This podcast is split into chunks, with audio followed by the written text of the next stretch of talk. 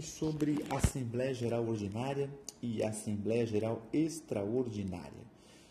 Anualmente, nos, primeiro, nos primeiros quatro meses seguintes ao término do, término do exercício social da empresa, deverá haver uma Assembleia Geral Ordinária.